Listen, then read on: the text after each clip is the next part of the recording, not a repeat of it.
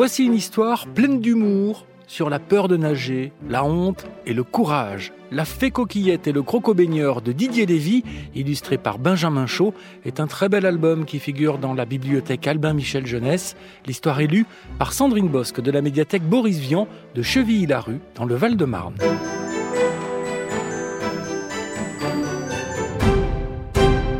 C'est le petit matin.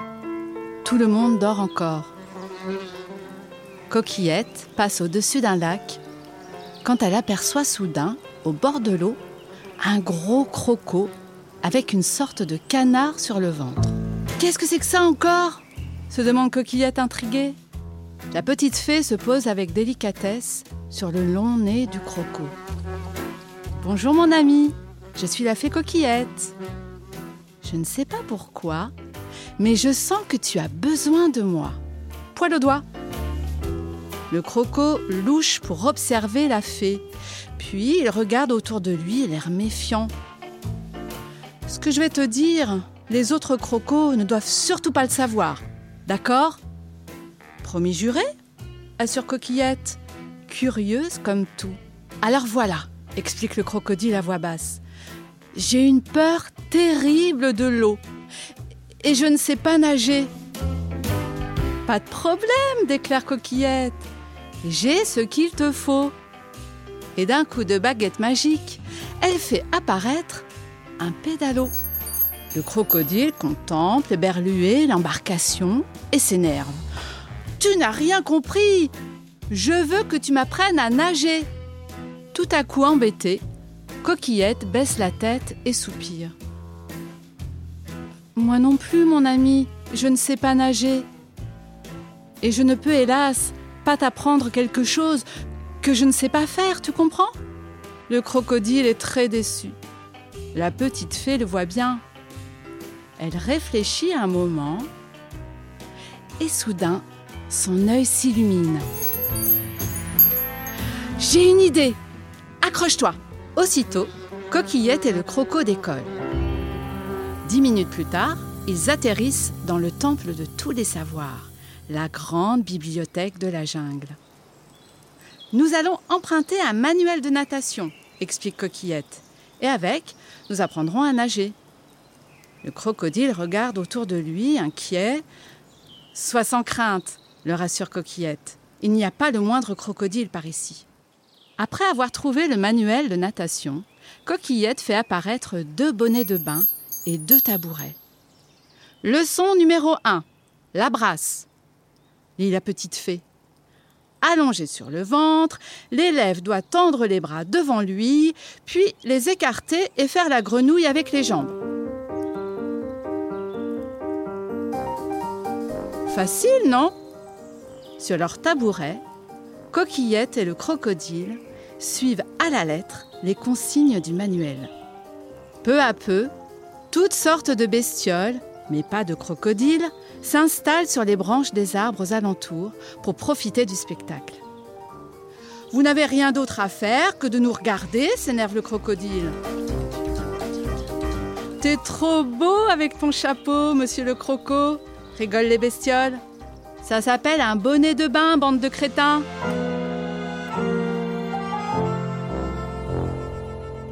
Après trois jours de natation sur tabouret, il est temps de passer aux choses sérieuses. Coquillette fait apparaître une immense bassine d'eau. Le crocodile est terrifié.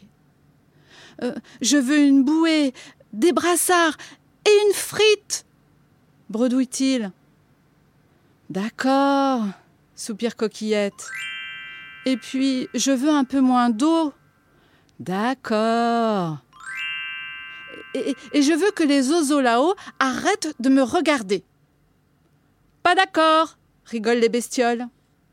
Coquillette marche sur le bord de la bassine. Elle tient sa baguette magique comme un bâton de maître nageur et encourage le croco, qui patauge avec sa bouée, ses brassards et sa frite.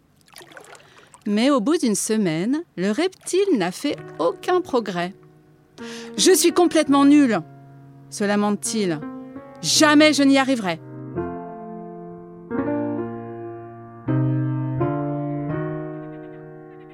Coquillette et le crocodile arrivent près de la cabane du maître nageur qui sort pour saluer son nouvel élève. Mais quand le crapaud maître nageur découvre le crocodile, il pousse un hurlement de terreur et grimpe au premier palmier venu. Au secours Un croco À l'aide Maman Coquillette adresse alors un clin d'œil au croco et chuchote. Ne t'inquiète pas, je vais lui envoyer quelques étoiles ensorceleuses pour l'amadouer. Admire le travail. Elle prononce une formule magique en agitant sa baguette. Aussitôt, des petites étoiles s'envolent. Il y en a de plus en plus. Un vrai raz de marée d'étoiles. Coquillette pâlit. Zut, zut s'écrie la petite fée. Je crois que je me suis trompée de formule magique. Sous l'effet des étoiles ensorceleuses, le palmier vacille, puis tombe dans le lac, assommant à moitié le crapaud qui coule. Zut, zut panique Coquillette. Le maître nageur va se noyer par ma faute. Coquillette plonge pour aller sauver le crapaud. Elle nage la brasse comme elle l'a apprise dans le manuel. Mais elle boit la tasse une fois, deux fois, dix fois. Ah. Zut, zut panique le croco. Coquillette va se noyer. Oubliant sa peur, le crocodile se jette à l'eau. En quelques mouvements de brasse, le voilà auprès du maître nageur, qu'il sauve de la noyade avant de repêcher Coquillette. Sur la berge, les bestioles, stupéfaites, applaudissent. Bravo le croco Tu es un vrai héros Tu as vaincu ta peur de l'eau. La fée et le crapaud sur son dos. Le croco regagne la berge. C'est Coquillette qu'il faut applaudir, dit-il modeste.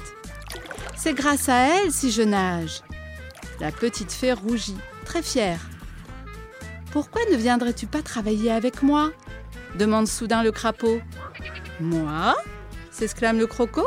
Oui, toi Et voilà comment le croco qui ne savait pas nager est devenu le premier croco maître nageur.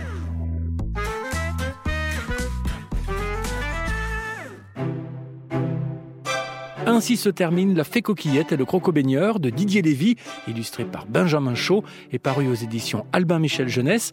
L'histoire est élue par Sandrine Bosque de la médiathèque Boris Vian de Chevilly-la-Rue, dans le Val-de-Marne. Vous pouvez retrouver ce podcast et tous les podcasts RTL sur l'application RTL et vos plateformes favorites. À bientôt pour une nouvelle histoire.